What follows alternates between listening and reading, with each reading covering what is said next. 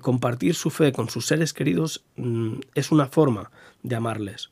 ¿Por qué no debería contarle algo tan asombroso como esto a mis seres queridos? pensó él. Uno con ellos, unidos con los cristianos perseguidos en el mundo. Os damos la bienvenida a este espacio de Puertas Abiertas, producido en los estudios de Radio Encuentro, Radio Transmundial en España. Soy Enrique Angurel y cuento con la compañía de Iván Carra, representante de Puertas Abiertas en España. Gracias por estar con nosotros. En muchas partes del mundo, seguir a Jesús es un crimen.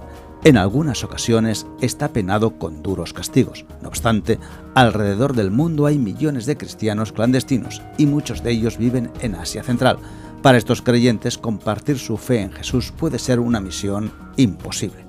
En muchas partes del mundo los cristianos son perseguidos, desheredados por sus familias, hostigados por las autoridades y maestros religiosos e incluso enviados a un centro de rehabilitación donde son torturados hasta la reconversión. La libertad de culto es casi inexistente para estos creyentes. A pesar de los retos, muchos creyentes son lo suficientemente audaces para compartir su fe en Jesús abiertamente. Hoy vamos a hablar del camino que transitan los cristianos clandestinos a lo largo de sus vidas.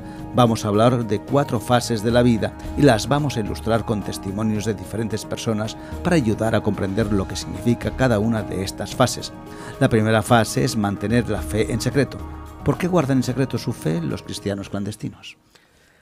Que un musulmán abandone el Islam es una deshonra para su familia. Por lo tanto, cristianos o sobre todo cristianos jóvenes deben mantener su fe en secreto para que no sean castigadas o expulsadas de la familia.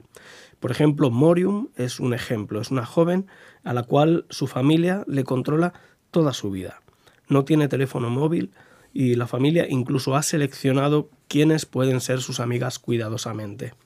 De alguna forma, Morium se encontró con una chica cristiana y se hicieron amigas. La amiga le habló de Jesús, ella entregó su vida, pero no ha contado nada a sus padres. Morium fue a un retiro de jóvenes incluso, un retiro de jóvenes cristianos que eh, había preparado puertas abiertas y esto lo hizo en secreto. Mintió para poder ir y teme que pronto se descubra su fe cristiana. La segunda fase es darse a conocer lentamente. ¿Qué les pasa a los cristianos según va pasando el tiempo? Empiezan a darse cuenta del valor que tiene su fe y quieren que sus seres queridos tengan la oportunidad de recibir esta buena noticia.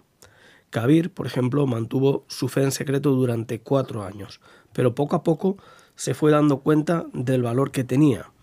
Con la ayuda de puertas abiertas aprendió que la persecución es una parte inevitable de la vida y que compartir su fe con sus seres queridos mm, es una forma de amarles. ¿Por qué no debería contarle algo tan asombroso como esto a mis seres queridos? pensó él. Compartió su fe con algunos de sus familiares. Al principio lo rechazaron. Poco a poco llegaron a escucharle. Sus padres todavía no saben nada de su fe. La tercera fase es la de pasar por la persecución. Es una fase dura que pone a todo cristiano a prueba. ¿Qué le pasó a Ruti? Ruti tenía 17 años cuando conoció a Cristo. Cuando su familia se enteró de su fe, hicieron todo lo que estaba en sus manos para apartarla de, ella recurrieron a un chamán para, que, eh, para convencerla de que tenía un espíritu malo que era un espíritu cristiano. Le hicieron tomar una poción para echar ese espíritu malo. Rompieron todos sus símbolos religiosos cristianos delante de ella. Intentaron obligarle a negar a Cristo. Ella se mantuvo firme. Le golpearon y le tiraron del pelo. La estrangularon. Al final, Ruti encontró una oportunidad para escapar y comenzar una nueva vida en otro lugar. La cuarta fase es la de compartir la fe abiertamente. ¿Cómo se llega a compartir la fe abiertamente en un contexto tan hostil? Catarina es eh, otra chica que conoció a Cristo por su necesidad de encontrar respuestas a las preguntas que tenía acerca de Dios. El hecho de conocer a Cristo la llevó a ella y a su marido a sufrir persecución por parte de su familia y en su vida laboral. Tuvieron que salir de su país por un tiempo. Finalmente pudieron regresar. Se mantienen firmes en la fe y lideran una iglesia eh, que se reúne en casa. ¿Y qué hace Puertas Abiertas eh, con estas personas, con estos cristianos? Se hace un trabajo eh, muy profundo de discipulado, se les da una formación para mantenerse firmes en medio de la tormenta de la persecución y también se les ayuda con apoyo práctico para afrontar los efectos que la persecución pueda tener sobre su vida y, entre otras cosas, sobre su economía. ¿Y cómo consigue Puertas Abiertas aportar esta ayuda tan necesaria? Pues por la oración de personas como tú y como yo, de sus compañeros de oración, y también pues por la aportación económica de, de personas normales, de cristianos de, de cualquier parte del mundo.